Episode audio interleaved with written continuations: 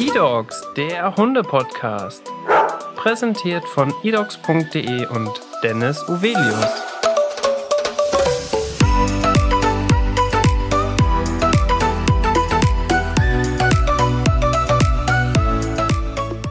Herzlich willkommen zu einer neuen Podcast-Folge. Mein Name ist Dennis Uvelius. Heute spreche ich mit Alex. Alex ist Jungjägerin. Darüber müssen wir gleich sprechen. Herzlich willkommen im Podcast.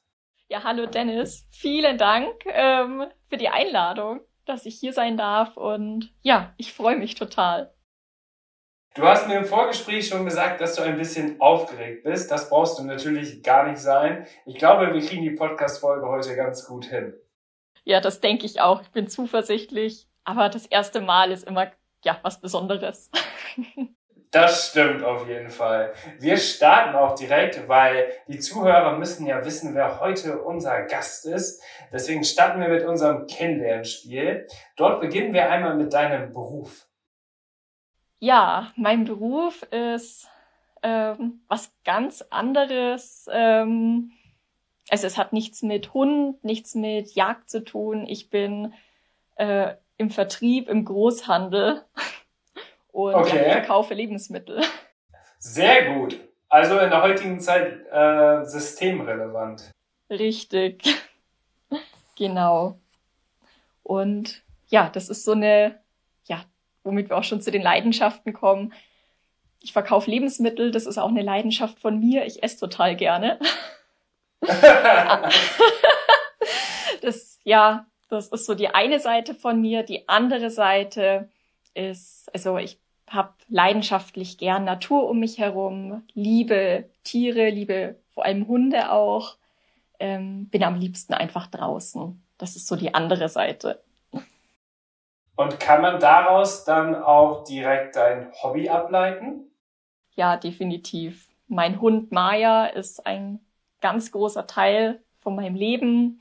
Ähm, die macht so gut wie alle Hobbys mit. Also sie ist mein Hobby.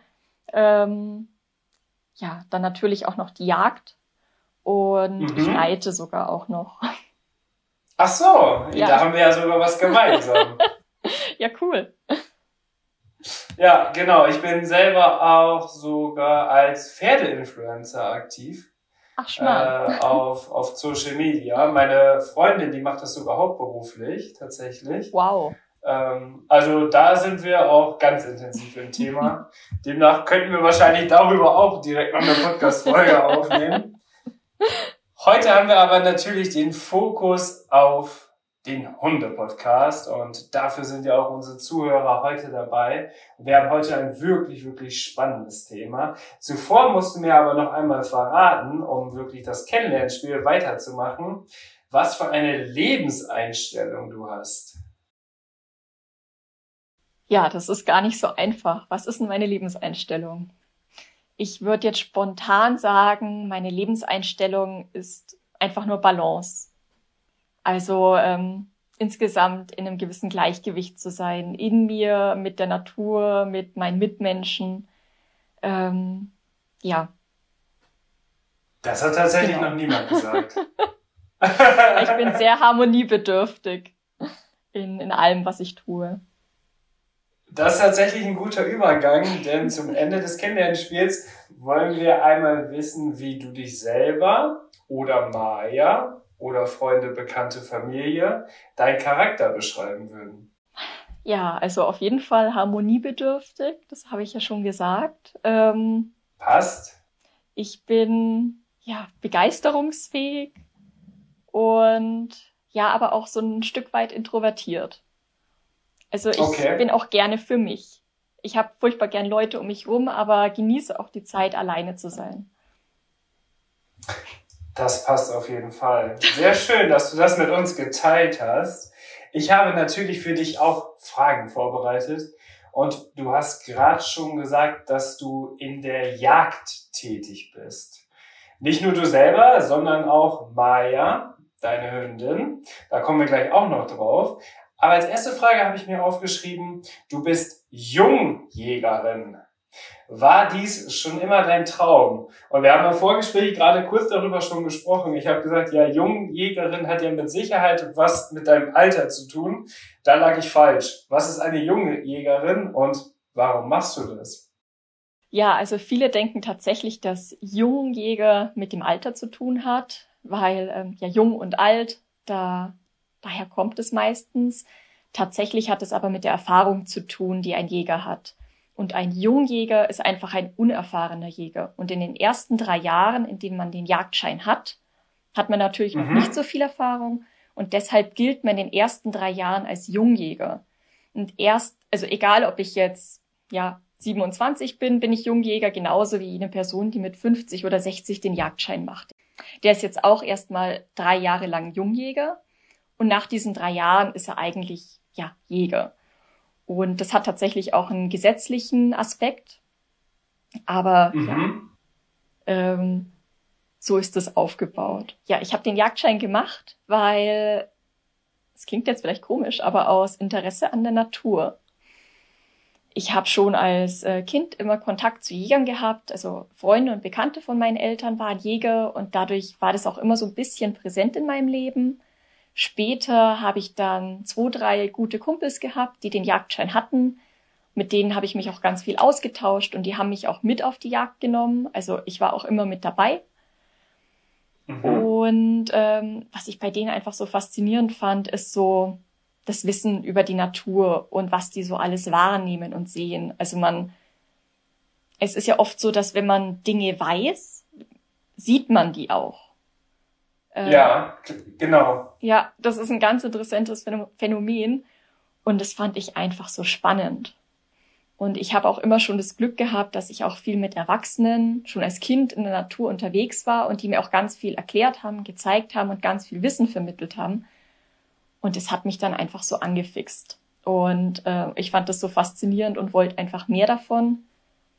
Ja, und dann ähm, habe ich gesagt, irgendwann mache ich mal den Jagdschein. Das ist auf jeden Fall eine sehr, sehr spannende Geschichte. Die müssen wir gleich auf jeden Fall noch vertiefen. Zuvor habe ich noch eine ganz klassische Frage für dich. Wie bist du überhaupt auf den Hund gekommen? Ja, auf den Hund bin ich gekommen. Da war ich, also meinen ersten Hund habe ich mit 15 Jahren bekommen. Mhm. Ich habe aber auch als Kind schon immer sehr engen Kontakt zu Hunden gehabt. Also wir hatten nie einen eigenen, aber eben, ja, ich habe mein gesamtes Taschengeld für meinen Nachbarshund ausgegeben, für Leckerchen. und habe äh, insgesamt auch mehrere Hunde gekannt und durfte mit denen spazieren gehen oder ich habe die Hunde besucht tatsächlich, nicht die Menschen. Und ähm, ja, da war immer so, da war dann einfach der Wunsch da, ich, ich möchte irgendwann mal einen Hund haben. Und dann habe ich die Bücherreihe Sieben Pfoten für Penny gelesen. Und diese Penny hat einen Berner Sennenhund. Und dann habe ich meine Eltern äh, so lange überredet, bis sie gesagt haben, okay, ja, wir bekommen einen Hund und ja, es wird ein Berner Sennenhund. Und so kam ich dann mit 15 Jahren zu meiner Lea. Die ist dann leider auch mit achteinhalb Jahren verstorben und für mich stand fest, nie wieder ohne Hund. Ja, nach einem hundelosen Jahr ist dann meine Maya eingezogen. Und jetzt kommen wir zu deiner Maya, denn sie ist ein Golden Retriever und sie ist auch als Jagdhündin aktiv, beziehungsweise macht eine Ausbildung dazu. Das ist jetzt ja gar kein typischer Jagdhund, meines Wissens. Also ich bin da wirklich auch absoluter Laie. Da vorweg schon mal. Ähm, wieso hast du dich für diese Rasse entschieden? Ja, also ähm, ich glaube, so langsam kommt's raus, dass ich keinen so geraden Weg habe. Ich habe ganz viele Umwege genommen. Denn ich wollte gar keinen Golden Retriever. Ich wollte ursprünglich einen Nova Scotia Duck Tolling Retriever. Die, zum Golden Retriever bin ich dann aber gekommen, weil, ja, als es dann immer konkreter wurde, dass ein neuer Hund einzieht, das war während meiner Bachelorarbeit, Mhm. Und in der Zeit habe ich nochmal zu Hause bei meinen Eltern gewohnt und die wollten dann natürlich Mitspracherecht für diesen Hund haben. Und meine Familie hat dann, ja, unser gemeinsamer Nenner war dann tatsächlich der Golden Retriever. Und ähm, so kam ich dann zu Maya, war auch ganz passend, also von der ähm, von dem, was die Rasse fordert, also von ihren Menschen fordert und von dem, was ich an, von einem Hund erwarte, hat das auch einfach gepasst. Und ja, daher wurde es ein Golden Retriever und kein mm. toller. Und da haben wir sie gerade gehört. Ja, die liegt hier neben mir. Die würde gerne spazieren gehen, aber das machen wir danach. Sehr gut. Und wann hast du angefangen, deinen Alltag mit Maya auch zum Beispiel auf Instagram zu teilen? War das ziemlich am Anfang? Beziehungsweise wie lange hast du Maya denn schon? Die Maya habe ich jetzt seit, seit Anfang März, drei Jahre. Ach so. Ja, genau. Vor drei Jahren habe ich meine Maya bekommen. Und von Tag eins habe ich mit ihr Instagram gemacht. Also an ihrem Einzugstag entstand das erste Foto auf Instagram. Oh, das ist ja eine sehr schöne Geschichte. Und sind das auch noch alle Bilder online von früher? Ja, das sind noch alle Welpenfotos online. Ich wollte so ein öffentliches Tagebuch führen, um unser ursprünglich unser erstes Jahr zu dokumentieren. Und ähm, ja, auf meinem, auf meinem privaten Account konnte ich das nicht machen, weil sonst hätte ich alle meine Freunde mit Hundefotos genervt. Ja, und so ja. entstand dann der neue Account genau für sowas. Und ja, aus diesem ersten Jahr wurden inzwischen über drei Jahre. Und wir sind immer noch mit dabei. Das ist sehr schön. Du musst auf jeden Fall für die Zuhörer jetzt einmal sagen, wie und wo man dich finden kann. Also wir haben einen Instagram-Account und heißen Wilde Hummel Maya. Wilde Hummel Maya. Was bedeutet wilde Hummel? Wilde ist Maya so wild? Ja, es ist ihr Spitzname. entstand, als sie ein Welpe war und sie war ein sehr quirliger Welpe.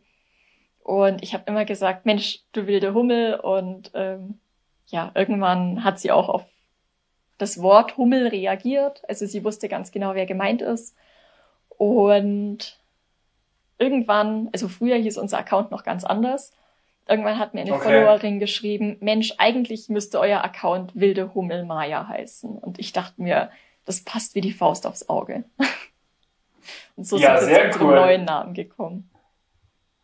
Dann hat also die Community dir geholfen, den passenden Namen zu finden. Richtig. Also ich finde den Namen auch sehr passend, weil da kann man sehr viel reininterpretieren. Und gleichzeitig weiß man aber direkt auch, um wen es geht. Und das hast du in deiner Bio ja auch sehr schön beschrieben. Jetzt ist es ja so, du hast gesagt, du bist Jungjägerin. Das bedeutet, wenn ich jetzt schon was dazugelernt habe, dann kannst du ja noch nicht länger als drei Jahre den Jagdschein haben. Das bedeutet wiederum, dass du davor ja Maya bekommen hast und danach deinen Jagdschein gemacht hast. Bin ich da richtig? Genau, das ist richtig. Die Maya kam ja im März 2018 und im Mai 2019 habe ich den Kurs begonnen und im Dezember 2019 habe ich die letzte Prüfung bestanden. Jetzt ist es ja so, dass viele Jäger auch natürlich die passenden Hunde dazu haben. Und es gibt ja auch dazu wirklich eine passende Jagdhunde-Ausbildung. Und die macht jetzt auch Maya. Oder hat sie die schon gemacht? Nee, wir sind mittendrin. Im okay. Januar ging es los. Da habe ich dann beschlossen, ja, ich möchte sie jetzt doch ausbilden. Und ähm, da habe ich dann nach einem Trainer gesucht eine Zeit lang und ein Bekannter von mir hat mir dann einen guten Tipp gegeben. Und da haben wir jetzt eine ganz tolle Trainerin gefunden, mit der wir das zusammen machen. Und wie kann man sich eine Ausbildung als Jagdhund vorstellen? Also wie lange geht die und was muss der Hund da können und was muss der Hund da machen? Also ähm, von der Dauer kommt es natürlich immer auf den Hund drauf an. Je nachdem, wie schnell der lernt, wie gut der seine Aufgaben beherrscht. Ähm, manche Hunde brauchen einfach länger, andere lernen schneller. Und ich finde es ganz, ganz wichtig, dass man das individuell auf den Hund anpasst und da auch nichts überstürzt. Und ähm, ja, ich hoffe, dass wir im Herbst so weit sind, dass wir die Prüfung, also die Begleithundeprüfung, ablegen können. Aber ich glaube, da kommen wir später nochmal drauf, was das denn ist. Ähm, genau. Und ja, was muss da ein Jagdhund alles lernen und können? Das kommt tatsächlich darauf an, was der Hund später mal machen soll. Das, ähm, ja, vielleicht kann man das so ein bisschen damit vergleichen mit Hunden, die bei der Polizei eingesetzt werden. Es gibt Hunde, die im Zoll eingesetzt werden, manche im Personenschutz, manche sollen Drogen aufspüren, wieder andere Sprengstoff. Und so ist es bei den Jagdhunden auch. Es gibt Spezialisten für unterschiedliche Aufgabengebiete. Und zuallererst muss man sich überlegen, wofür möchte ich meinen Hund denn einsetzen? Und dafür muss man natürlich auch wissen, wie möchte ich denn selber jagen? Genau. Genau, es gibt unterschiedliche Jagdarten. Und ähm, da muss der Hund dann natürlich auch entsprechend ausgebildet sein, dass der dann auch zu mir passt. Jetzt ist es ja schon so, dass das Jagdthema an sich, vor allem glaube ich auch so im Mainstream, wenn man sich auch gar nicht damit richtig beschäftigt, schon ja sehr kontrovers ist, ähm, weil da geht es ja wirklich darum, dass man wilde Tiere erschießt, so, so einfach wie ich das jetzt ausspreche, ähm, aber so ist es natürlich verständlich für alle. Aber das hat ja nicht den Grund, weil man gerne äh, Tiere erschießt, sondern das hat ja viele andere Gründe, vor allem auch aus Naturschutzgründen und so weiter, die Population, dass man die äh, geregelt hält. Ähm, welche Sachen sind da wirklich wichtig, die du mal gerne den Zuhörern mitgeben würdest, ähm, dass man dieses Thema Jagd überhaupt äh, gut verstehen kann als Laie? Ja, also wie du schon sagst, die Jagd ist sehr kontrovers gesehen, weil viele das wirklich auf das Erlegen von, ich nenne es Erlegen, es klingt schöner. Ja, ja. ähm, nee, das ist tatsächlich auch der Fachausdruck. Ähm, viele reduzieren das tatsächlich auf das Erlegen von Tieren. Mhm. Ähm, aber damit beschränkt man die Jagd eigentlich auf einen ganz, ganz kleinen Teil. Denn zur Ausübung der Jagd gehört noch sehr viel mehr. Der Jäger ist derjenige, der für das Wild, also die Wildtiere, zuständig ist. Und ähm, das ist derjenige, der zum Beispiel zufüttert in Notzeiten, also im Winter, wenn es keine Nahrung gibt, der dafür sorgt, dass das Wild auch was zu fressen findet. Der okay. ähm, dafür sorgt, dass Wildtiere Unterschlupf haben, dass einfach Hecken gepflanzt werden und Unterholz stehen bleibt, wo die sich verstecken können. Aber also der Jäger, der ist natürlich dann schon sehr, sehr vielschichtig. Mhm. Ähm, es geht ja auch, glaube ich, schon darum, ähm, eine gewisse Population, vielleicht ein Rotwild etc. Ähm, auf ein überschaubares Maß zu halten. Weil es ist ja so, vor allem die Menschen, die auf dem Land leben, da gehöre ich auch zu, ähm, da sieht man halt ja auch ganz häufig vielleicht Verkehrsunfälle und so weiter und so fort. Und da ist ja teilweise dann auch der Jäger, wenn das quasi sein Gebiet ist, auch für zuständig, richtig? Richtig, richtig. Also bei einem Wildunfall wird meistens der Jäger akquiriert, der, gerade wenn das Tier verletzt ist und noch flieht, das dann aufspürt. Dafür braucht man dann eben den Hund und ja. das Tier erlöst oder wenn es schon verendet ist, der das dann auch einfach entsorgt dass das nicht einfach liegen bleibt. Also es ist als Jäger nicht so, dass man nur irgendwie, wenn man was vor der Flinte hat, abschießen kann, sondern das ist einfach ganz, ganz vielschichtig und hat äh, viel mehr ja sogar was mit, ähm, sage ich mal, Artenerhaltung zu mhm. tun, als dass man irgendwie äh, da was äh, dran ändern möchte. Richtig. Also es geht natürlich auch darum, dass man gewisse Tiere entnimmt, beziehungsweise eine gewisse Anzahl an Tieren aus der Population entnimmt, dass ähm, die Population einfach nicht zu groß wird, wie du schon gesagt hast, weil die Nahrung ist begrenzt und auch der Platz ist begrenzt. Und ähm, mhm. ja, wenn, wenn sehr, sehr viele Tiere auf einem Haufen sind, dann verbreiten sich natürlich auch Krankheiten entsprechend schnell. Das ist das haben wir ja aktuell mit der afrikanischen Schweinepest. Ja. Ähm, das hat man vielleicht schon mal in den Nachrichten gehört. Das ist zum Beispiel auch einer der Gründe, warum Tiere entnommen werden müssen. Aber auch für die äh, Fleischerzeugung. Also der Jäger ist auch ein sehr, ist auch ein Lebensmittelproduzent im Prinzip, der für ganz hochwertige Lebensmittel sorgt. Ja, das stimmt auch. Richtig, das, da habe ich gar nicht dran gedacht in dem Moment. Aber es ist natürlich auch so und Wildfleisch ist ja auch sehr, sehr beliebt. Da kann man ja auch wirklich davon sprechen, dass es da nicht um Massentierhaltung und den anderen Themen alle geht, sondern ich glaube, da macht sogar der Begriff Bio wirklich Sinn, denn äh, die Tiere kommen ja aus ihrer oder aus ihrem ursprünglichen Lebensraum. Genau, die sind einfach draußen und ich, ja, ich muss wirklich sagen, dass es auch sehr, sehr friedlich ist, die, die Jagd. Also man stellt sich das immer sehr blutrünstig vor. Aber ja. wenn ich so an, ja, das erste Mal denke, das fand ich ganz faszinierend, als ich dabei war, als, ja, als ein Reh erlegt wurde damals. Mhm. Da saßen wir sicher schon ein, zwei Stunden einfach im Wald auf diesem Jägerstand.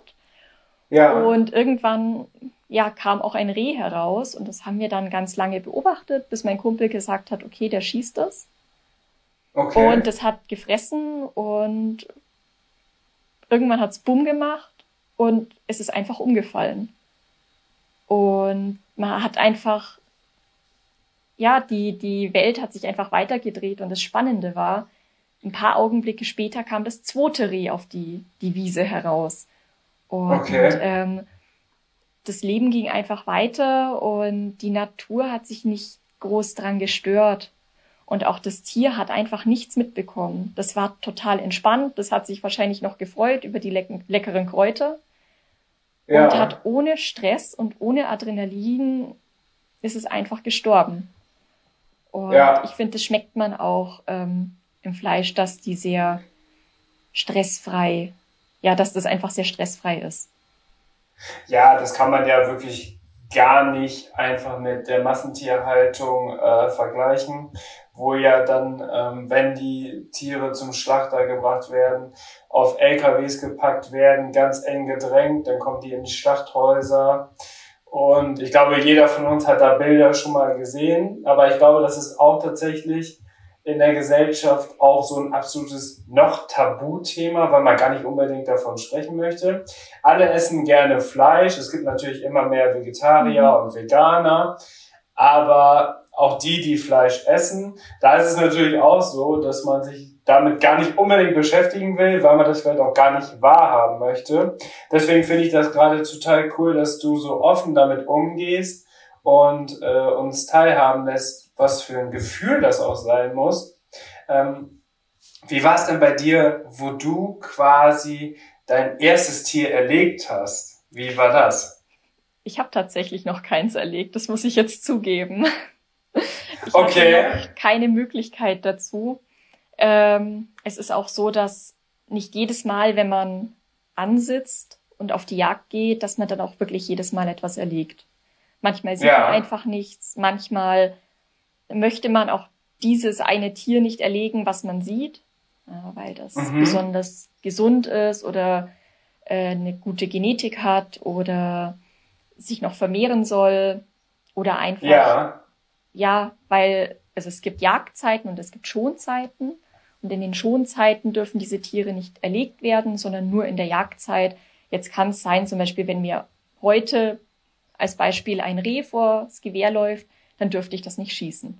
Außer natürlich, okay. es ist erkrankt, weil also ein Tier zu erlösen ist natürlich erlaubt, weil äh, da, ist, da zählt dann der Tierschutzaspekt. Und das ist auch eine ganz konkrete Aufgabe von den jeweiligen Jägern in ihren Gebieten. Richtig. Mhm. Und es gibt ja auch Berufsjäger, richtig? Ja, genau. Das bedeutet, die machen das hauptberuflich, haben dann dementsprechend wahrscheinlich auch ein großes Areal, wo die unterwegs sind. Ähm, wäre das für dich irgendwann mal eine Idee oder ist es bei dir nur, sag ich mal, kann man das nebenberuflich nennen oder wie nennt man sowas? Ähm, viele machen das nebenberuflich und vermarkten das Fleisch, aber viele machen das auch als Hobby tatsächlich und okay. ähm, gehen dann halt nur ab und zu auf die Jagd. Ähm, ja, der Unterschied zum Berufsjäger ist, dass ein Berufsjäger wirklich eine dreijährige Ausbildung durchläuft und wer, ich sage jetzt mal, nur den Jagdschein macht, ähm, wie ich, der kann verschiedene Kurse machen. Bei mir hat es eben von, ja, von Mai bis Dezember gedauert. Also mhm. sieben Monate waren das. Das ist natürlich sehr viel kürzer. Ähm, das reicht einfach nicht, um einen Beruf damit auszuüben. Ja. Und wirklich, weil da geht es dann auch um die Landverwaltung und es geht noch sehr viel tiefer in das Thema hinein. Jetzt ist es ja so, wir möchten natürlich auch über Maya sprechen. Und da ist es so, dass es verschiedene Ausbildungsstufen und Prüfungen gibt. Das hattest du ja vorhin schon mal kurz angesprochen. Welche Prüfung muss so ein Hund, ein Anwärter zum Jagdhund sozusagen, durchlaufen? Was gibt es da? Also es gibt tatsächlich einen ganzen Dschungel an Prüfungen in dem jagdlichen Bereich. Aber so die, ich sag mal, die Standardprüfung, die jeder Hund haben sollte, beziehungsweise die in den meisten Bundesländern verpflichtend ist. Ist nicht in allen Bundesländern so, aber meistens ist es die Brauchbarkeitsprüfung. Mhm. Ähm, die, also in der Brauchbarkeitsprüfung wird geprüft, ob der Hund brauchbar ist, also ob der für die Jagd geeignet ist und ob der korrekt arbeitet. Und äh, diese Prüfung streben wir an. Es gibt dann natürlich noch ähm, Prüfungen von, ja, so Zuchtprüfungen im Prinzip von den Zuchtverbänden. Es wäre zum Beispiel die Herbstzuchtprüfung oder die Verbandsjugendprüfung. Ähm, dann gibt's noch Leistungsprüfungen. Die kann man machen, wenn, ja, wenn der Hund in seinem Bereich wirklich eine sehr, sehr gute Leistung hat und eben, wenn man diese Prüfung eben ablegen möchte, da gibt es zum Beispiel Verbandsschweißprüfungen oder die Bringtreue. Also zum Beispiel bei der Bringtreue wird geprüft, ob der Hund wirklich richtig, richtig gut apportiert, also in jedem Fall alles zurückbringt, was er soll und wie er das auch soll. Okay. Und dann gibt's auch noch Leistungsnachweise im praktischen Jagdbetrieb. Das sind Prüfungen, für die es keine Prüfungen gibt. Äh, ja, es klingt ganz lustig, aber das sind so Sachen, die kann man nicht stellen. Also die geschehen einfach so im, im, ja, im Alltag eines Jagdhundes kann das vorkommen, dass der Hund eben eine besonders gute Leistung erbringt. Und ja wenn man Glück hat und es sind noch ähm, ja, Personen da, die das Ganze bezeugen können und beglaubigen können, dass das tatsächlich so passiert ist, ja. dieser Hund auch diesen Leistungsnachweis. Und da gibt's ähm, zum Beispiel den Härtenachweis oder den Bauleistungsnachweis. Was bedeutet Bauleistungsnachweis? Das bezieht sich auf die Erdhunde, also auf Dackel und Terrier, die unter der Erde im Fuchsbau oder im Dachsbau arbeiten. Und okay. wenn die dort einfach eine entsprechend gute Leistung erbracht haben, ich weiß jetzt, um ehrlich zu sein, gar nicht, was sie genau machen müssen, weil, ähm, weil Maya nicht in einen Fuchsbau passt. Nein, ja. ich habe ja keinen kein Erdhund, darum habe ich mich da gar nicht so eingearbeitet, aber wenn die eben im Fuchsbau oder im Dachsbau besonders gut gearbeitet haben und da außen, ja, eine außerordentlich gute Leistung gebracht haben und diese Anforderungen an den Nachweis erfüllen, dann kann man sich das eben bestätigen lassen. Und welche Aufgaben oder welche Bereiche soll Maya da jetzt machen? Also was soll sie machen bezüglich der Ausbildung und dann auch im späteren Verlauf wenn sie dann wirklich mal mit auf einer Jagd ist? Also ich bilde die Maya, oder anders gesagt, also es gibt immer die Arbeit vor dem Schuss und die Arbeit nach dem Schuss. Ähm, die, bei der Arbeit vor dem Schuss arbeitet der Hund meist so, dass er das Wild äh, auffindet und hochmacht, also dass es, ähm, dass, auch, dass es auch der Jäger dann sieht und mhm. im Idealfall bringt er das dann tatsächlich auch direkt vor den Jäger. Und es gibt die Arbeit nach dem Schuss, also wo der Hund das arbeitet, nachdem geschossen wurde. Zum Beispiel, indem er das Wild bringt oder indem er die Spur des Tieres verfolgt und mich dann zu dem Wild führt. Und die Maya wird für die Arbeit nach dem Schuss ausgebildet. Sprich, ähm, wir üben für die, man nennt es Schweißarbeit. Sprich, dabei okay. werden, ja, man nennt es Schalenwild, also alle größeren Tierarten mit Hufen. Die Hufe beim Reh oder beim Wildschwein bezeichnet man als Schalen. Dann ja. heißt es Schalenwild. Und ähm, bei dieser Schweißarbeit verfolgt der Hund an, ja, an einem Schweißriemen, im Prinzip ist es eine Art Schleppleine, die Spur des Wildes und führt mich dann so zu diesem Tier. Mhm. Ähm, das braucht man zum Beispiel insbesondere auch nach einem Unfall, ähm, wenn das Tier noch wegläuft, wo der Hund dann auch diese Schweißspur verfolgt. Ja. Schweiß steht nicht für den Schweiß, sondern für das Blut tatsächlich. Das ist auch im Jagdjargon, nennt man okay. das eben Schweiß. Dann arbeiten wir Schleppen aus, sprich ähm, für die freien Suchen, wo die Maya dann einfach ähm, die Spur von dem Hasen verfolgt, um den an mir zu bringen. Oder ähm, wenn man einen Vogel schießt und der fällt dann einfach vom Himmel, dann muss der Hund auch in diesem Gelände nach diesem Vogel suchen, um ihn dann auch wieder zu apportieren. Also wir machen ganz viel Apportarbeit am Land und im Wasser. ja, gerne. Bist du auch da? Da fühlt sie sich direkt angesprochen. ja. ja, das ist ja auf jeden Fall ein sehr, sehr spannendes Thema. Ich glaube, dass man so als Außenstehender das schon echt äh, krass findet, vor allem, dass, dass sowas auch möglich ist. Wenn ich mir jetzt vorstelle, ich weiß nicht, in was für einer Entfernung zum Beispiel ein Wild dann äh, erlegt wird, habe ich schon gelernt, erlegt nennt man das. Ähm, was für eine Distanz kann dann dazwischen sein, dass zum Beispiel ein Hund dann genau da das Wild findet? Also mussten die wirklich so, also die können ja eigentlich nicht richtig die Fährte aufnehmen, weil, also beim Unfall schon, ne, wenn sich das, wenn sich das Reh zum Beispiel verletzt hat am Auto und da sind schon Blutspuren, dann kann ich mir jetzt in meiner Wahrnehmung schon vorstellen, die können wirklich die Fährte aufnehmen und versuchen dann äh, das Wild zu verfolgen. Aber jetzt quasi beim freien Jagen ist das ja eigentlich nicht so der Fall, oder? Ja, also bei der bei der Schweißarbeit, wenn das kein Autounfall war, sondern zum Beispiel einfach schlecht geschossen wurde. Das kommt leider auch mal vor. Wir sind auch nur Menschen. Und auch wenn man nach bestem Wissen und Gewissen ähm, die Jagd ausübt, kann es immer mal vorkommen, dass Fehler passieren. Ja. Und dann weiß man natürlich, wo der Anschuss ist. Und dann kann man mit seinem Hund an die Stelle gehen, wo das Wild stand. Und von dort aus kann der Hund arbeiten. Okay. Und ähm, wenn zum Beispiel auf Enten gejagt wird und die fliegen dann natürlich, dann gibt's ja auch keine, keine Fährte, die der Hund verfolgen kann.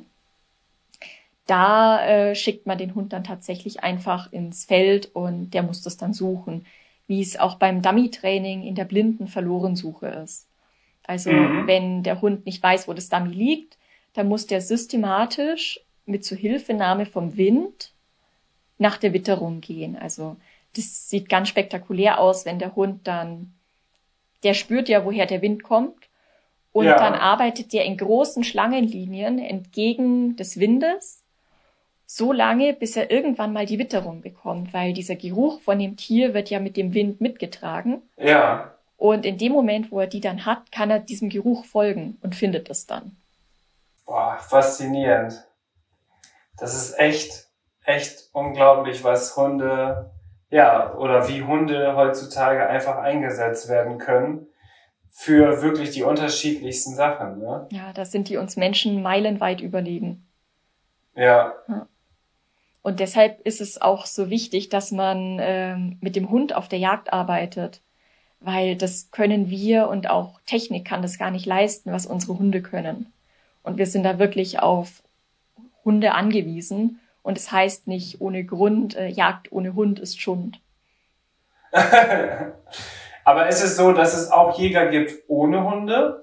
Ja, das Oder haben wirklich fast alle einen Hund? Ja, das gibt's. Es gibt äh, viele Jäger ohne Hunde, weil es kann sich auch nicht jed jeder Jäger einen Hund leisten.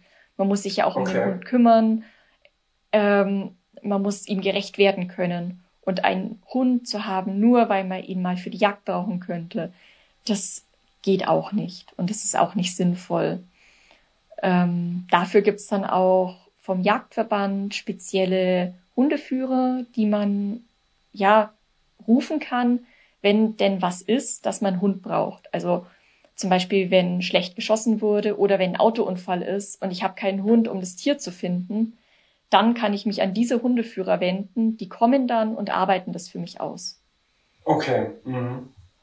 Also da kann man dann immer auch auf Unterstützung hoffen und wird dann auch angeboten. Ja, und auch viele Jäger, man kennt sich ja auch untereinander und hilft sich dann natürlich auch. Und das wäre dann ja zum Beispiel auch eine super Möglichkeit für Maya dann zum späteren Zeitpunkt. Richtig, genau. Jetzt ist es ja so, das ist natürlich schon ein sehr, sehr großer Teil von Mayas Leben. Aber was machst du grundsätzlich noch so mit Maya? Wie, wie du auch schon gesagt hast, man holt sich ja nicht unbedingt auch nur einen Hund für die Jagd, weil die Jagd ist ja nur ein ganz, ganz kleiner Teil äh, sage ich mal, von der Stundenanzahl in der Woche oder im Monat. Ähm, natürlich muss der Hund auch noch anders beschäftigt werden. Inwieweit äh, sieht dein Alltag oder dein Leben mit Maya generell aus? Ja, es gibt auf jeden Fall hauptberufliche Jagdhunde, zum Beispiel von Berufsjägern, die dann entsprechend viel draußen sind. Das werde ich mit der Maya nie machen können. Wir ähm, machen schon immer Dummy-Training. Das haben wir von Anfang an zusammen gemacht und das kommt ursprünglich auch aus von der, auch von der Jagdhundeausbildung. Also auch Jagdhunde werden zuallererst am Dummy ausgebildet, weil man natürlich nicht einfach gleich Tiere nehmen kann. Und ähm, erst wenn es am Dummy gut klappt, ersetzt man das Dummy durch entweder Trockenwild, das ist tatsächlich ein getrockneter Hase oder eine getrocknete Ente im Ganzen. Und wenn das dann klappt, kann man ähm, ja einen echten Hasen nehmen oder ein echtes Tier. Die sind dann natürlich tot und die kann man gefroren kaufen okay. für die Ausbildung. Daher kommt äh, das Dummy-Training dann eigentlich ursprünglich, dass man, dass das immer mehr die, den Weg in die normale Hundeszene gefunden hat. Das machen wir schon immer, das machen wir auch weiterhin, aber halt jetzt schwerpunktmäßig in der jagdlichen Richtung und wir machen auch Rally Obedience. Seit, ja, seit zwei Jahren machen wir das schon. Okay. Und das hat sich ein bisschen gewandelt, weil gerade die Ausbildung sehr, sehr viel Zeit in Anspruch nimmt und ich die Maya auch nicht mit zu viel Aktivität überfordern möchte. Mhm. Aber wir gehen weiterhin, also wenn es erlaubt ist mit Corona, ist es gerade ja ein bisschen schwierig, aber wenn möglich, nehmen wir die Hundestunden wahr. Also die, wir sind im Rally Obedience Kurs in der Hundeschule und das mache ich auch gerne weiterhin, weil man da einfach nette Leute trifft und ja, nachdem es eine feste Gruppe ist, kennen sich die Hunde auch und haben sich richtige Hundefreundschaften entwickelt und das möchte ich der Maya nicht nehmen. Das hört sich auf jeden Fall sehr, sehr schön für Maya an. Und ich glaube, dieser Ausgleich ist ja total wichtig. Ähm, das ist natürlich auch eine große Verantwortung für die Maya, sowas zu machen. Jetzt ist es so, auch jetzt am Ende der Podcast-Folge hatte ich noch eine Frage aufgeschrieben. Was sind Vorurteile gegenüber der Jagd und wie würdest du aus deiner Sichtweise darüber sprechen? Ich könnte die Frage sogar noch ein bisschen umformulieren. Was würde eigentlich passieren, wenn es gar keine Jäger und gar keine Jagdhunde geben würde? Das ist eine sehr gute Frage, die hat mir tatsächlich noch niemand gestellt.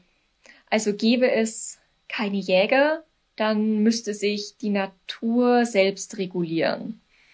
Und ähm, das ist ja auch etwas, was viele Leute sagen, man soll die Jagd abschaffen, die Natur kann das selbst. Und ja, das stimmt. Die Frage ist, zu welchem Preis?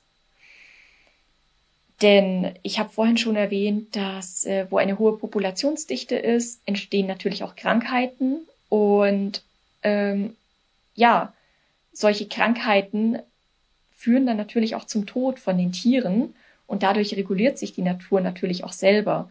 Auch wenn es zu viele Tiere gibt und zu wenig Nahrung, verhungert ein Teil und dadurch reguliert sich die Natur selber. Aber zu welchem Preis? Und ähm, wenn einem Tierwohl wichtig ist, dann ist ein gezielter Schuss definitiv das tierfreundlichere als ja, das langsame oder qualvolle Sterben. Dann natürlich auch vom Hintergrund des Naturschutzes. Unser Wild macht auch Schäden in der Natur. Also wenn etwas aus der Balance gerät, dann kommt es natürlich auch zu Problemen. Zum Beispiel äh, werden junge Bäume angefressen. Das ist ein, eine sehr gern angenommene Nahrung von vielen Wildtieren, die dann natürlich, ja, wenn die jungen Bäume gefressen werden, kommen keine neuen Bäume nach. Und früher oder später sterben auch mal die älteren Bäume. Ja. Und das ist natürlich etwas, was über einen langen Zeitraum passieren würde, aber es würde passieren. Zum anderen auch innerhalb der Tiere selber. Also es gibt immer Pflanzenfresser und Fleischfresser.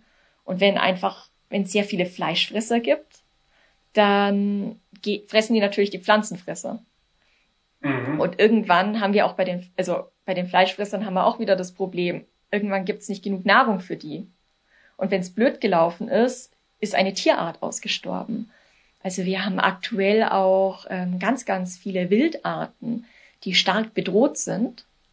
Also ähm, Auerwild ähm, und Haselwild zum Beispiel kennt kaum noch jemand.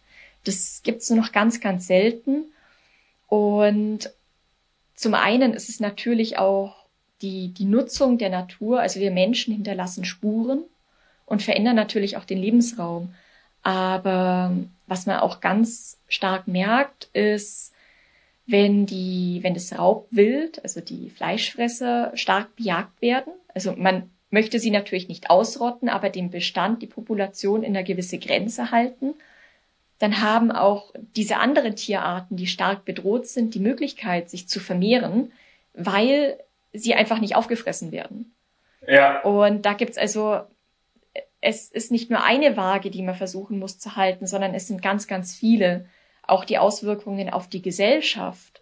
Ähm, man, ja, du hast Autounfälle angesprochen. In dem Moment, wo es ganz, also wo es zu viel Wild gibt, steigen natürlich auch die Anzahl an Autounfällen, was gerade bei größeren Wildarten auch sehr gefährlich für uns Menschen sein kann. Auf jeden Fall. Und ähm, ja, auch wenn man sich überlegt, wie viel Wild inzwischen unsere Städte erobert, also Füchse, Marder, auch Wildschweine leben zunehmend in Ortschaften. Und auch das wäre ja eine Folge von zu viel Wild. Es gibt jene Wildarten, die uns Menschen meiden und andere, die finden es eigentlich ziemlich cool bei uns. Also die freuen sich über den, ja, die freuen sich über den Müll, das müssen sie nicht jagen, da so eine Mülltonne wehrt sich nicht und finden ja. Nahrung. Das ist für viele Wildarten auch ähm, ein großer Pluspunkt, den es gibt durch uns Menschen. Ich glaube, eine gut gefüllte Biomülltonne ist für einige Tiere ähm, wie Weihnachten und Geburtstag zusammen, oder? Absolut. Und es wäre sehr schwierig, ohne die Jagd das Ganze, also all diese, diese Wagen im Gleichgewicht zu halten. Und das ist eigentlich auch äh, die ganze Kunst bei der Sache, dass man nie immer nur einen Aspekt anschauen darf, sondern man muss sich immer überlegen, welche Auswirkungen hat das auch in anderen Bereichen. Und ja, wie schaffe ich das, überall ein Gleichgewicht herzustellen, beziehungsweise ein Gleichgewicht zu schaffen, das annehmbar ist.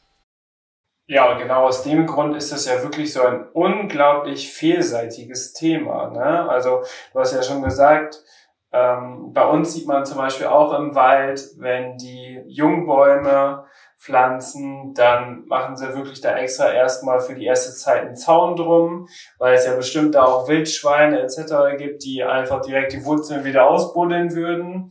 Dann hat sich das erledigt mit der Aufforstung und durch die Trockenheit in den letzten Jahren, durch die Borkenkäfer und so weiter, sind, glaube ich, die Wälder aktuell, so sieht man es ja auch immer in den Nachrichten, glaube ich, so schlecht wie nie zuvor.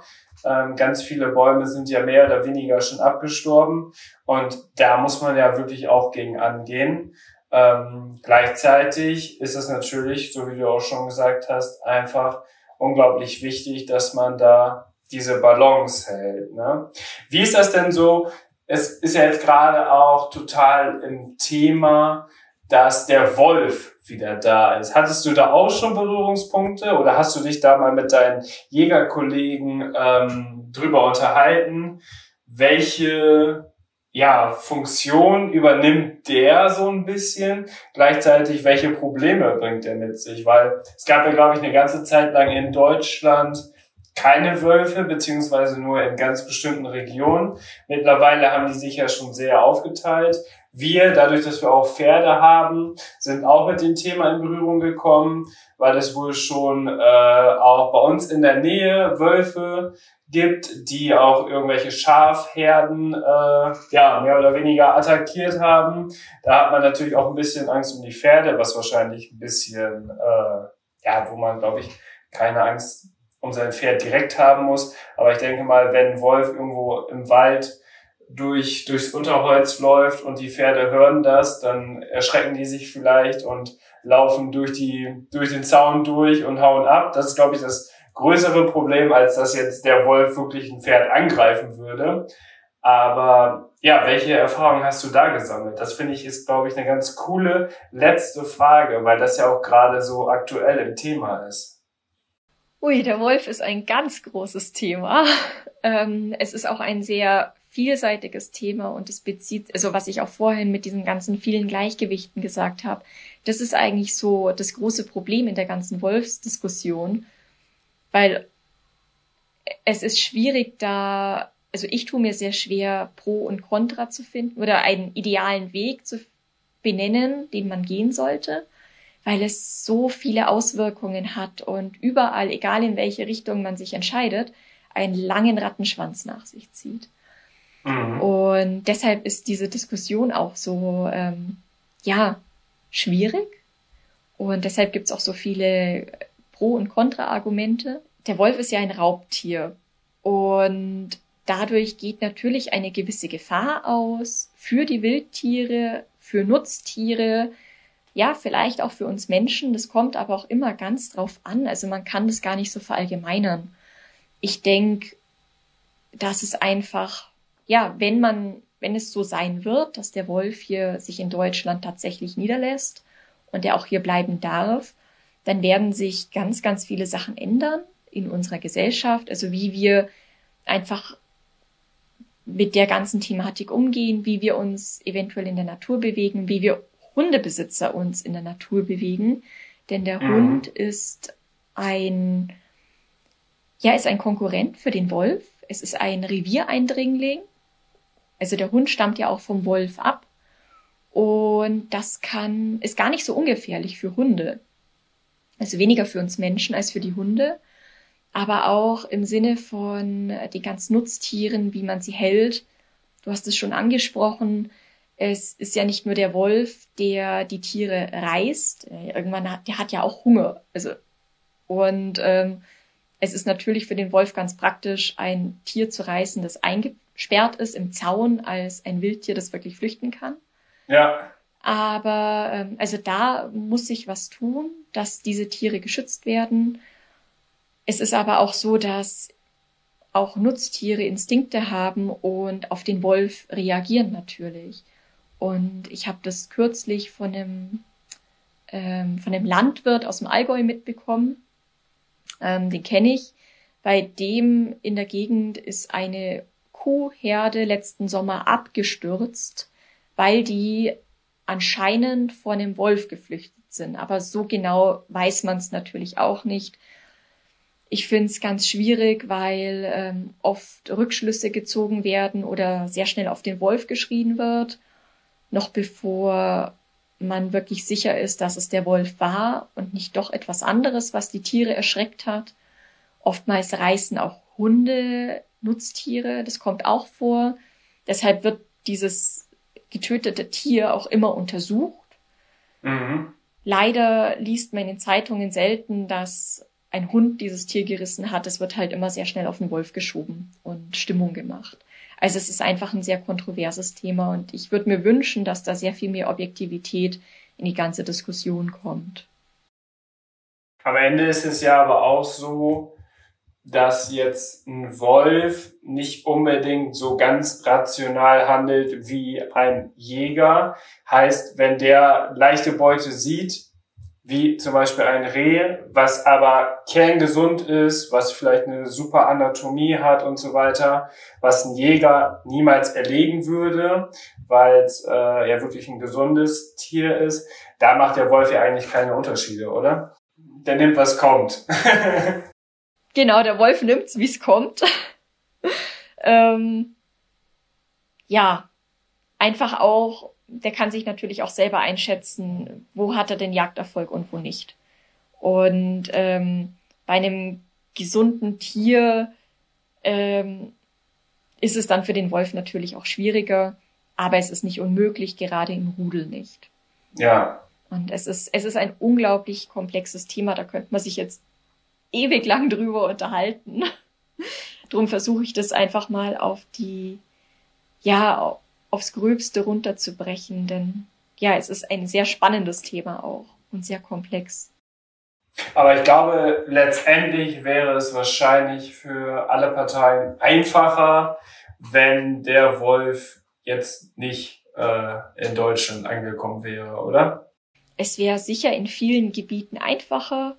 In anderen Gebieten ist er ja schon etabliert und da funktioniert auch alles ganz gut. Ähm, ich denke, das ist wirklich eine regionale Sache. Wo passt der Wolf denn tatsächlich hin und wo passt er denn weniger gut hin?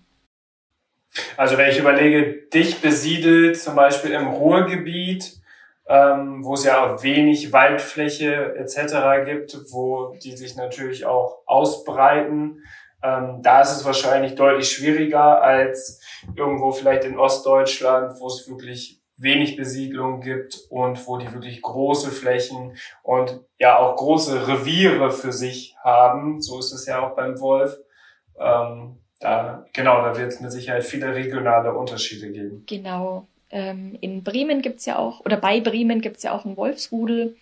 Und ich habe schon von Hundebesitzern gehört, die sich dort auch einfach nicht mehr trauen, in den Wald zu gehen. Deswegen einfach aus Angst um ihren Hund. Und ähm, ja, das ist einerseits schade, dass die Leute so Angst haben. Andererseits, ja, wenn der Wolf einfach da ist, dann ist das auch sein Revier. Und genau das ist eben diese Sache, wo ich gemeint habe, dass sich da einiges dann umstellen muss, um einfach gut zusammen leben zu können. Und ja. es wäre dann auch wiederum ein Gleichgewicht, das man finden muss. Ob das möglich ist, ist dann wieder eine ganz andere Frage. Alex, vielen Dank, dass wir heute darüber sprechen durften und konnten das war natürlich jetzt wirklich ein, sag ich mal, sehr intensives Thema, weil äh, da ja so viele Aspekte mit reingespielt haben, weil es gleichzeitig auch natürlich ein kontroverses Thema generell im Mainstream ist. Umso cooler ist es eigentlich, dass du ja auch die Leute einfach auch über Social Media mitnimmst und denen das auch ein bisschen näher bringst, wie wichtig dieses Thema ist ähm, ich glaube, da wird es aber immer Gegner und Befürworter geben. Also ich glaube, da wird man nie alle Leute mit glücklich machen mit dem Thema. Umso schöner ist es, dass du dich aber bereit erklärt hast, mit uns im Podcast darüber zu sprechen. Ich habe heute auf jeden Fall sehr, sehr viel gelernt in diesem Podcast. Das äh, freut mich sehr. Ich hoffe, dir hat der Podcast auch gefallen, dass du einmal ein bisschen erzählen konntest. Ich wünsche dir und Maya natürlich alles Gute, dass sie die Ausbildung besteht und eine gute Jagdhündin wird. Nach dem Schuss haben wir gelernt. Und wie hat's dir gefallen im Podcast? Ja, vielen, vielen Dank. Ähm, ich fand's total cool. Es hat richtig Spaß gemacht und ich freue mich auch, dass ich ja dieses Thema ein bisschen näher bringen konnte und darüber erzählen konnte, Aufklärung betreiben.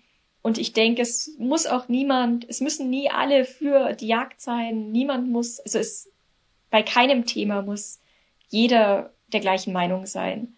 Und solange man einfach konstruktiv und respektvoll miteinander umgeht und auch diskutieren kann, ist alles gut ich glaube auch, dass das Verständnis dafür, dass es sowas gibt und welche Auswirkungen das hat, wenn es das nicht geben würde. Ich glaube, das ist unglaublich wichtig in dieser Situation. Ähm, ich könnte mir, glaube ich, auch niemals vorstellen, irgendwann mal ein Tier zu erlegen. Dennoch äh, ist das für mich jetzt persönlich total wichtig, auch einfach mal zu wissen, warum ist das so, warum macht man das und dass es natürlich so unglaubliche Auswirkungen hat. Du hast immer vom Rattenschwanz gesprochen, das ist eigentlich ein sehr, sehr gutes und sehr bildhaftes Beispiel, dass äh, ja, man auch einfach mal hinter die Kulissen schauen muss und das haben wir heute auf jeden Fall mit diesem Podcast erreicht.